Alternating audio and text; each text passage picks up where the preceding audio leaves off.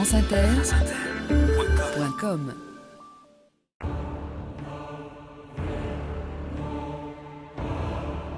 FBI, you're under arrest. The charge is murder. Inspector Erskine, Federal Bureau of. No need to say the whole thing, Inspector. I know what FBI means.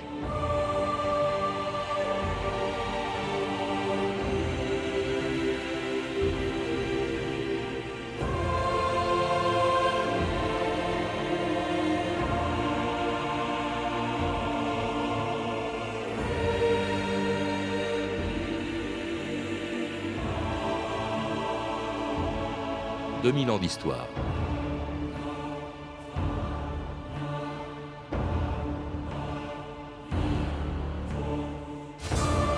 Lorsqu'Edgar Hoover est mort le 2 mai 1972, le président Nixon organisa pour lui des funérailles nationales, un privilège réservé au chef d'État pour celui qui, à la tête du FBI pendant 50 ans, en avait fait la police la plus célèbre du monde. C'était un grand Américain et un des plus grands flics de l'histoire, écrivait un journaliste, au moment où à Washington, 20 000 personnes défilaient devant le cercueil de Hoover, recouvert du drapeau américain et solennellement exposé au Capitole. Parce qu'il savait tout sur tout le monde et jusqu'au plus haut niveau de l'État, le patron du FBI était devenu intouchable, utilisant, dans la plus puissante des démocraties, des méthodes policières dignes du KGB ou de la Stasi. Hoover avait autant de pouvoir que les huit présidents des États-Unis qu'il a à la fois servi et espionné. Depuis Coolidge, qu'il avait placé à la tête de la police fédérale en 1924, jusqu'à Nixon, qui lui rendait un hommage, euh, qui rendait hommage le jour de ses obsèques, le 4 mai 1972. In the Bible, the book which Edgar Hoover called his guide to daily life, c'est dans la Bible, dont Edgar Hoover disait qu'elle le guidait au quotidien, que se trouvent les mots par lesquels j'aimerais lui rendre hommage. Ils sont tirés des psaumes. Grande est la paix de celui qui aime la loi. Edgar Hoover aimait la loi de son Dieu. Il aimait la loi de son pays et il a grandement mérité de connaître la paix éternelle.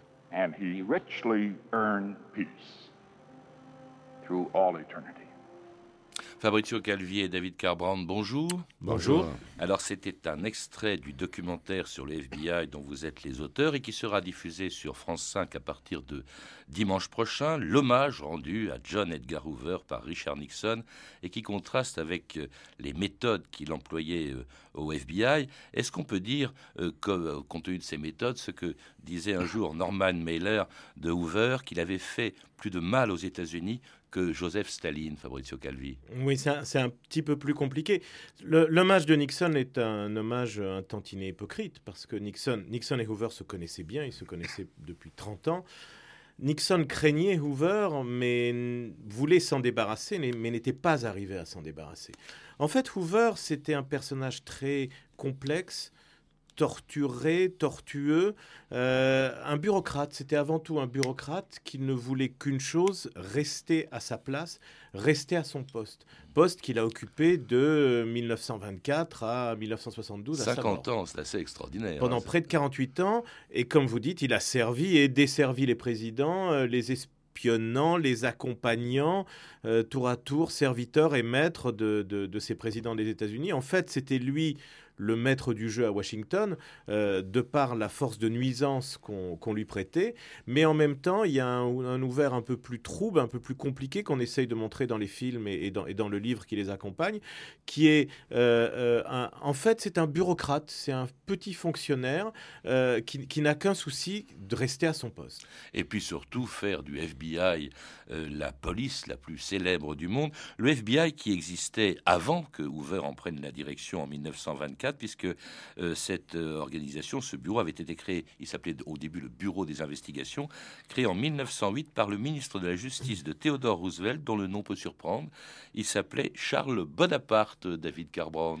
Ben, Charles Bonaparte euh, était le petit-neveu de, de Napoléon.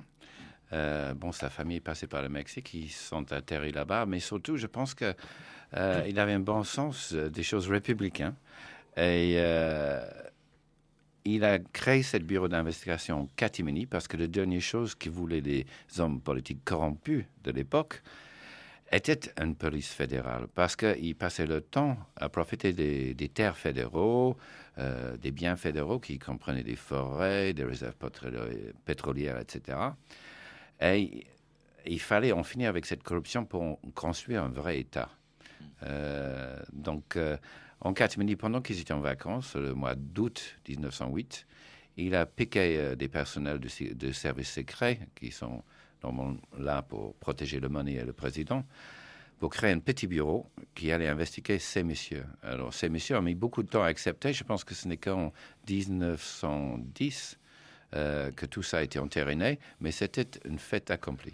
Parce que jusque-là, jusqu'en 1908, en fait, la seule police existante aux États-Unis, c'était les polices d'État de chacun des États, ce qui posait évidemment un problème, parce que quand un criminel commettait un crime quelque part, il suffisait qu'il passe la frontière de l'État pour être impuni. Alors ce bureau des investigations, qui ne s'appellera le FBI qu'en 1935, alors il a comme activité, vous venez de le dire, la lutte contre la corruption, la lutte aussi contre la prostitution et même la traite des blanches. Hein. Euh, il utilise le White Slave Traffic Act, qu'on appelle le Mann Act aussi. Euh, et puis alors aussi, il espionne euh, les mouvements révolutionnaires, c'est une de ses fonctions. donc tout de suite des activités politiques, hein. des, ce qui va permettre, des, avec un bureau dirigé par Edgar Hoover, qui va permettre de, de, faire des rafles dans les milieux anarchistes, communistes ou, ou syndicaux, Fabrizio Calvi. Alors 1918, le bureau est quand même est, tout petit. Il, faut voir, il y a quoi? Il y a, il y a 300 agents à peu près. Le budget tourne autour, c'est 1 million de dollars, donc c'est, pratiquement rien. Et pourtant, il va être central dans la lutte contre les rouges, euh, euh, animé à l'époque euh, à, l'instigation du, ministre de la Justice qui était Palmer, et conseillé par un jeune archiviste, jeune et brillant archiviste, qui était J. Edgar Hoover. J. Edgar Hoover qui n'était pas encore au bureau. Et, et à ce moment-là, le ministre de la Justice a eu un attentat, euh, il y a eu un attentat contre sa maison, il décide de frapper un grand coup contre les milieux anarchistes, communistes. Les États-Unis sont pratiquement au bord de la guerre civile à ce moment-là.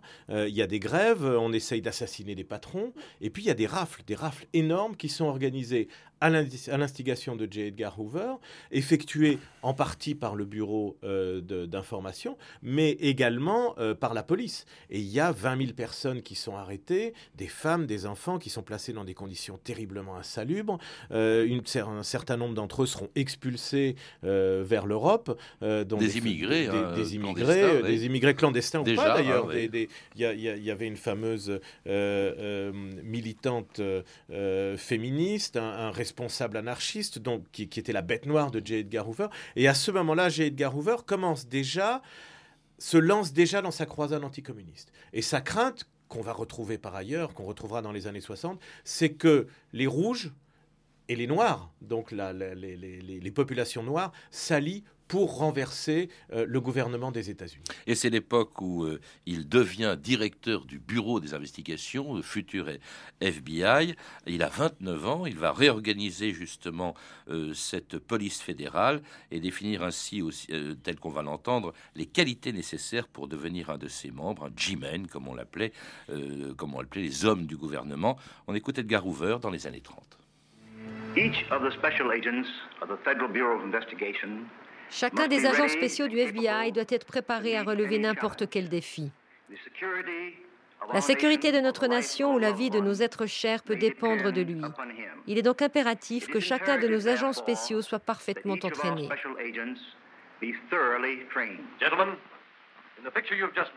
Messieurs, ce film vous a montré les défis posés par la pègre et la réponse de votre gouvernement. Vous représentez ce gouvernement dans son combat contre la criminalité. Les G-Men sont devenus une légende. Quel mystère se cache derrière leur insigne? La formule est simple. Formation intensive, personnel trié sur le volet, règles strictes sur la conduite, le secret, l'intégrité. Je jure solennellement de défendre la Constitution des États-Unis contre ses ennemis étrangers ou intérieurs.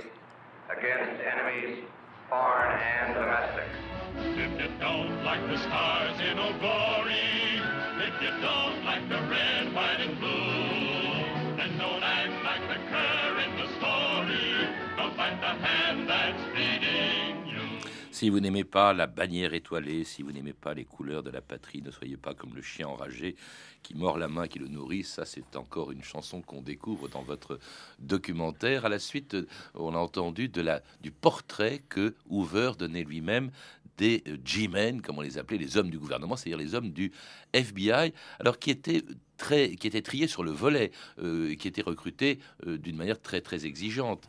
Euh, David Carbone.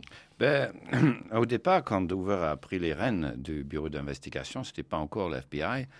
On lui dit restez discret parce que le bureau d'investigation venait d'être le, lieu de nombreux problèmes de corruption elle avait une très très mauvaise réputation. Donc on lui dit restons discrets pendant dix ans et euh, nettoyons tout ça. On veut quelque chose qui peut passer auprès du public américain. Il a compris qu'il fallait un uniforme sans que ce soit un uniforme, parce qu'un uniforme aurait fait peur euh, au peuple américain qui croit dans la liberté. Euh, donc il fallait quelque chose d'identifiable sans être l'uniforme de Bobby, par exemple. Il a compris que pour avoir la collaboration du public, il fallait que il y a une, apparence claire de, justice. Donc il a travaillé cette chose en, en triant sur le vol et ses hommes et en soignant leur apparence. Ces hommes, pas de femmes. C'était des g hein. et la première chose qu'il fait, c'est de virer les, les deux ou trois femmes qui étaient présentes dans le bureau. Il n'y en a pas eu pendant toute la période où il a dirigé le FBI. Non, non. Il considérait qu'il y a des femmes qui... Il y avait des secrétaires. Il y avait des secrétaires, etc. Mais euh, hmm. il considérait que n'étaient pas assez costauds parce que ces hommes devaient faire peur, euh, ils devaient être imposants et ils devaient avoir. Euh, le public devait leur faire confiance. C'est-à-dire que c'est des gens auprès de qui on livra des informations. Il y a un homme qui a vraiment incarné le portrait justement de l'homme du FBI, du G-Man. C'était un, certain Melvin Purvis, hein, qui a, qui a d'ailleurs été ensuite incarné au cinéma ou dans les bandes dessinées par Dick Tracy. Alors, ces hommes, il faut juste préciser, ils étaient blancs euh, ils devaient sortir des universités, euh, taillés comme des joueurs de, football. Ils devaient être vaillants, braves et courageux. Et c'était Melvin Purvis, effectivement, pour euh, J. Edgar Hoover. J. Edgar Hoover fonctionnait avec une petite cour autour de lui. Et il avait ses, ses, favoris, d'une certaine manière. Et dans les années 30, au début des années 30, un de ses favoris était Melvin Purvis. Les années 30, on est au début des années 30, c'est l'apparition des gangsters avec l'apparition de cette notion d'ennemi public numéro un qui sera incarné par John Dillinger. Et John Edgar Hoover envoie son favori à la tête du bureau de, Chicago, il le nomme SAC, Special Agent in Charge de Chicago, avec pour mission de détruire Dillinger d'éliminer Dillinger et lui, et lui a dit d'ailleurs euh, euh, Amène-moi Dillinger mort au vif et le monde sera à toi. Oui, parce qu'ils avaient un chapeau, mais alors ils n'avaient pas d'armes, hein, jusqu'à, vous le rappelez, jusqu'à une fusillade qui a marqué un tournant dans l'histoire du FBI, la mort de quatre agents justement du bureau tirés, euh, sur lesquels on avait tiré alors qu'ils accompagnaient un gangster à la gare de Kansas City en 1933. On écoute Melvin Purvis. Le 17 juin 1933, à Kansas City, cinq de mes hommes ont été pris dans une embuscade alors qu'ils conduisaient le hors-la-loi Frank Nash au pénitencier. Ils sont morts comme des chiens. Monsieur Hoover voulait que ces rats soient exterminés, c'est la mission qu'il m'a confiée. Edgar Hoover. Ne perdons jamais de vue notre but, montrer au criminel qu'il aura beau user de subterfuges, se tortiller comme une anguille visqueuse, il n'esquivera pas la règle absolue des forces de l'ordre, nul n'échappe à la loi.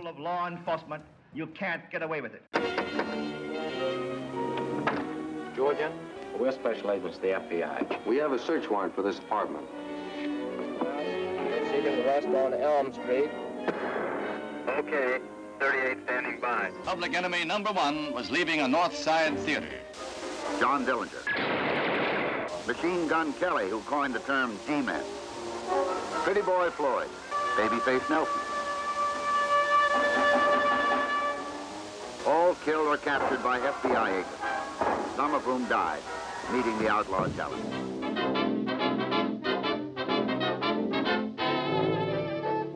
John Dillinger, l'ennemi public numéro un, Babyface Nelson, Pretty Boy Floyd, Machine Gun Kelly, celui qui avait donné son nom aux, G-Men, tous tués euh, ou arrêtés par le FBI, qui désormais, par les hommes du FBI, qui désormais portent des armes. Alors là, c'est en revanche quelque chose que, euh, les, que sur lequel Hoover aimait insister, c'était la lutte contre les gangsters et contre des gangsters qui étaient aussi célèbres que ceux que je viens de citer, Fabrizio Calvi. C'était une de ses pages d'histoire favorite et il adorait raconter ça aux gens, même dans les années 70.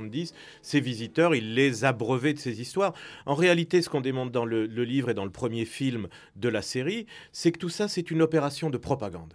En partant même de Kansas City, Kansas City, c'était pas une embuscade, c'était en fait, il euh, euh, euh, y, a eu une embuscade, mais les morts, c'est une bavure. C'est-à-dire, c'est les propres armes des policiers qui ont servi à tuer les policiers. C'était une bavure. Mais à partir de là, y Hoover va se lancer dans sa croisade contre les gangsters. Il faut savoir que on arrive à la fin de la prohibition. Donc tous ceux, toute, la population, il y a la crise économique, tous ceux qui vivaient du trafic d'alcool ou des alambics, il faut savoir que dans, les États arriérés du Sud, il y avait énormément de gens euh, euh, qui vivaient de ça, ben, il y a une bonne partie qui se reconvertit dans les attaques de banques, deviennent des pilleurs de banques, et ils sont populaires. Ils sont populaires d'abord parce qu'ils prennent aux banquiers qui sont les ennemis euh, des fermiers, et puis de temps en temps, ils brûlent les archives, archives dans lesquelles il y a ben, tous les documents d'hypothèque des fermiers que les banques vont saisir. Donc face à cette popularité des gangsters, Hoover comprend qu'il a une carte à jouer, qui est la carte fédérale, et qui va asseoir son bureau sur la lutte contre les gangsters, quitte à créer, entre guillemets, des escadrons de la mort qui vont éliminer les gangsters. La carte fédérale et puis la carte du cinéma, hein, parce que vous, vous insistez beaucoup euh, l'un et l'autre sur l'importance, évidemment, que Hoover accordait au cinéma. Il a littéralement mobilisé Hollywood à la gloire du, du FBI, euh, David Carbound. Ben, c'est une époque, c'est le cinéma et la police, dans, cette forme-là, sont nés au XXe siècle. Alors, c'est étonnant et pas étonnant, peut-être ça paraît évident, mais il a bien compris qu'il fallait travailler l'image de sa police. Et il savait que la guerre euh, pour les cœurs et les esprits allait se livrer sur les grands écrans. Alors, euh, toutes les, grandes traditions euh, ont été calculées. C'est-à-dire que du moment, avec la guerre contre le crime en 1933, que le gouvernement l'a laissé parler, il s'est lancé. C'est un génie de, publicité, comme pourrait être euh, Leni Riefenstahl ou Eisenstein. il a compris qu'il fallait se battre sur l'écran. Et il voulait que les plus grosses voyous, euh, que les Robins des Bois, les Cagney, etc., viennent à son service. Il a fini en 1935 par avoir James Cagney pour incarner le G-Man. Mm-hmm. Euh, là, c'était le, le grosse réussite. Ah, que... Alors que James Cagney, jusqu'à présent, incarnait les gangsters. On est passé des films de gangsters aux films du FBI. C'est un homme de communication, enfin bon, qui mobilise le cinéma à la gloire du FBI, mais aussi à sa gloire propre. Si bien d'ailleurs qu'il y a quelqu'un qui lui fait de l'ombre, on, vient de parler de lui, c'est Melvin Purvis, qui était le héros, qui est celui d'ailleurs qui avait tué Dillinger, mais euh, Purvis lui faisait de l'ombre et il le vire du FBI. C'est peu connu, ça, c'était une histoire assez extraordinaire. Alors, Melvin Purvis a organisé euh, la, la, mort ou l'assassinat de, de, de, Dillinger. C'est pas lui qui l'a tué. Le problème, c'est que ce Melvin Purvis, qui était chargé d'éliminer euh, Dillinger, est devenu plus populaire que Hoover. Il était presque aussi populaire que, euh, que le président Roosevelt au moment du, New Deal. Il était numéro 2 dans les sondages. Donc Hoover en a pris ombrage, a lancé une enquête interne du bureau, au bureau de Chicago et a chassé Melvin Purvis. Mais Melvin Purvis ne ne s'est pas arrêté là. C'est-à-dire qu'à sa sortie du bureau, il a signé un contrat avec une marque de céréales pour créer un club de Junior G-Man qui a rassemblé 400 000 enfants. Ils avaient plus, il y avait plus d'enfants dans ce club que de Boy Scouts aux États-Unis. Donc sa popularité a cru. Il a, il a signé des contrats avec Hollywood, il a, il a eu des émissions de radio. Et puis à un moment, au moment de la guerre, au moment de la Seconde Guerre mondiale, eh ben, on s'est désintéressé des gangsters, on s'est désintéressé des aventures de Melvin Purvis, qui est un peu retombé dans l'oubli, qui a cherché du travail dans l'administration. Et là, Hoover a commencé à le poursuivre de sa vindicte, à le persécuter, jusqu'à ce qu'en 1960, en 1960, eh bien, Melvin Purvis excédé, prenne l'arme qui a servi à tuer Dillinger et se tire une balle dans la tête. Alors, entre-temps, euh, le FBI avait élargi ses, compétences euh, avec une autre activité du, du bureau, justement, et que lui avait confié Franklin Roosevelt en 1936, enquêter sur les communistes ou les nazis qui espionnaient les États-Unis à la veille de la Deuxième Guerre mondiale. Edgar Hoover et ses agents ont la lourde tâche de protéger près de 8000 km de côte contre les invasions. The most silent service of the United States in peace or war is the Federal Bureau of Investigation. Le service le plus discret des États-Unis en temps de guerre ou de paix est le FBI. Avant d'être envoyé sur le terrain, chaque agent était formé aux techniques d'enquête les plus modernes, comme l'utilisation d'un miroir traité au rayon X, permettant à l'agent du FBI de voir sans être vu. Le FBI devait être le service de contre-espionnage le plus efficace du monde, car dans cette guerre, les idées et les informations sont capitales. Et le mieux informé est le mieux armé.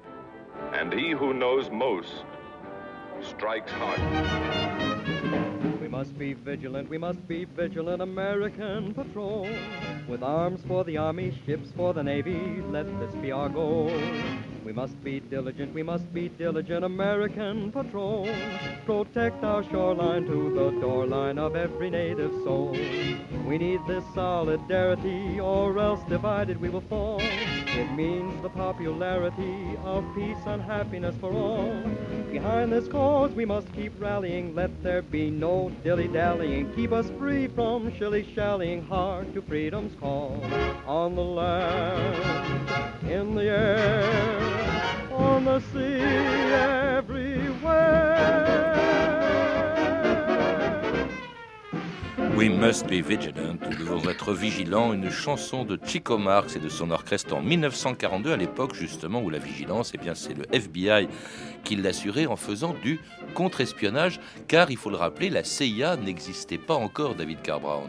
Oui, c'est-à-dire que quand en 1936, euh, Roosevelt a donné euh, la sécurité de territoire à J. Edgar Hoover, il avait l'expérience, il avait les capacités avec euh, toutes les informations qu'il a engrangées euh, depuis des années, euh, l'FBI a fait de, très bon boulot en Amérique du Sud contre les nazis parce que euh, Edgar Hoover détestait tous les totalitaires, les nazis, tout comme les communistes. Hein. Les communistes étaient vraiment son bête noire.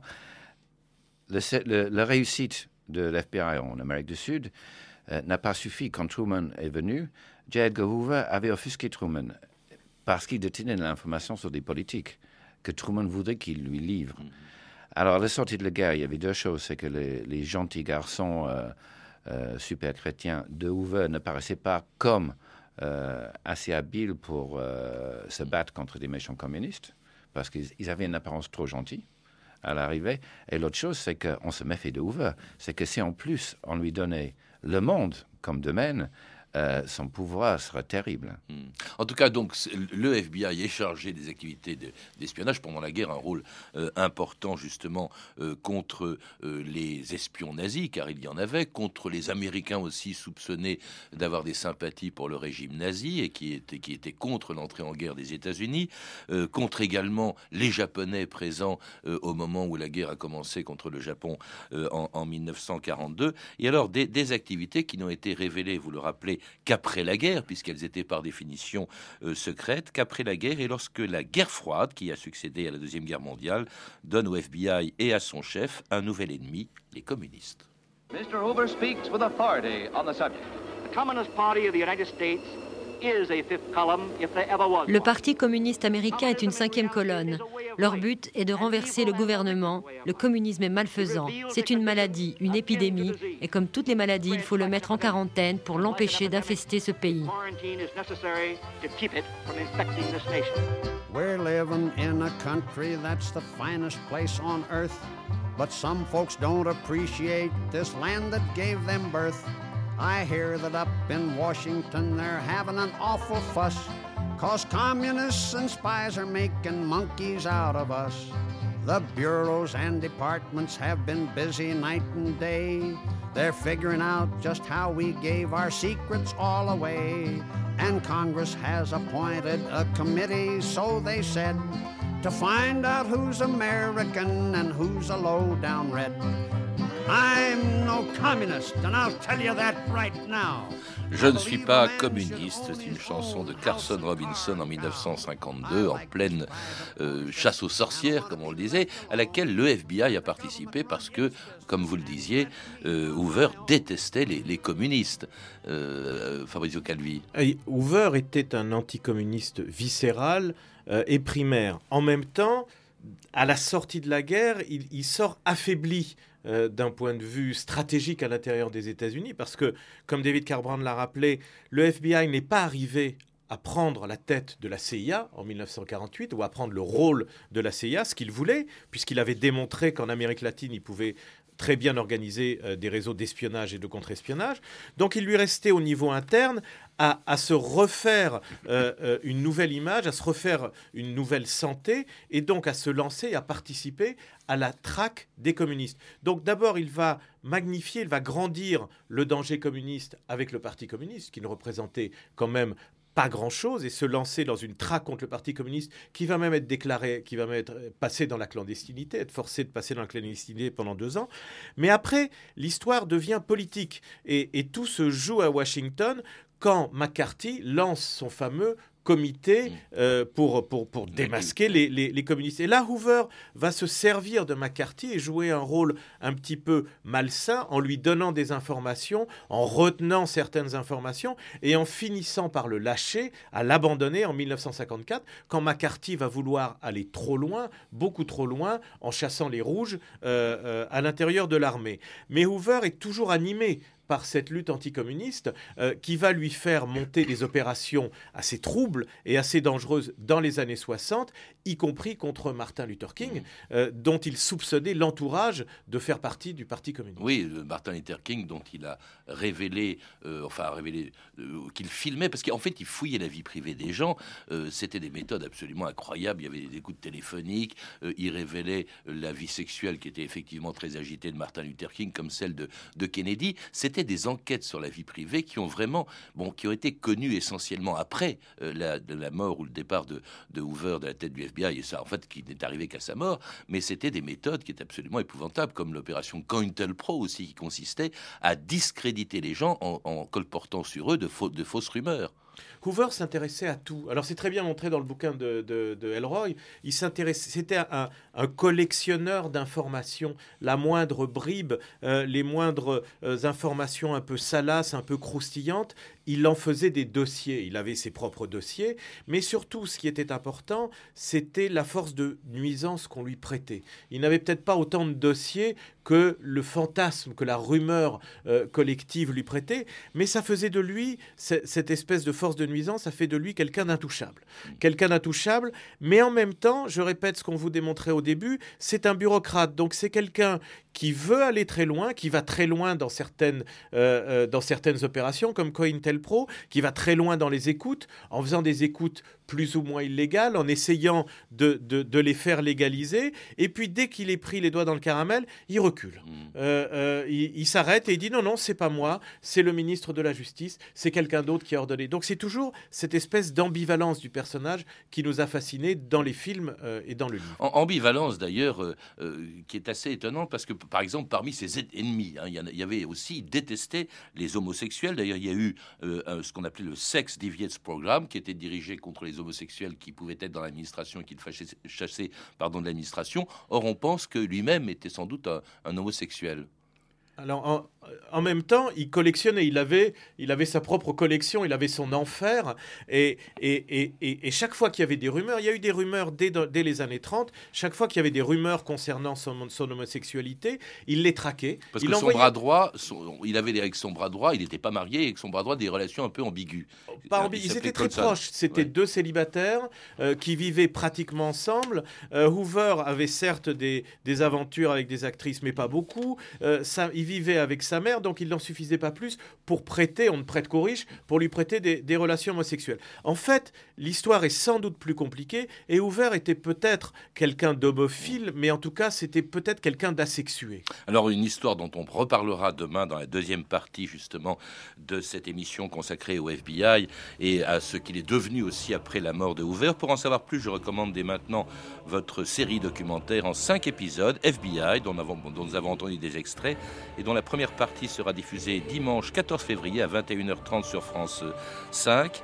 Euh, un documentaire tiré de votre livre qui est passionnant, FBI, l'histoire du bureau par ses agents, qui vient de paraître chez Fayard. Vous pourrez retrouver ces références par téléphone au 32 30, 34 centimes la minute, ou sur le site franceinter.com. C'était 2000 ans d'histoire à la technique Benjamin de la Gatinet et Alain Gadan, documentation et archives Emmanuel Fournier, Clarisse Le Gardien, Aude Émilie Judaïque et Franck Olivard, une émission de Patrice Gélinet réalisée par Anne Kobilac. Demain dans 2000 ans d'histoire, donc deuxième partie de l'émission sur le FBI.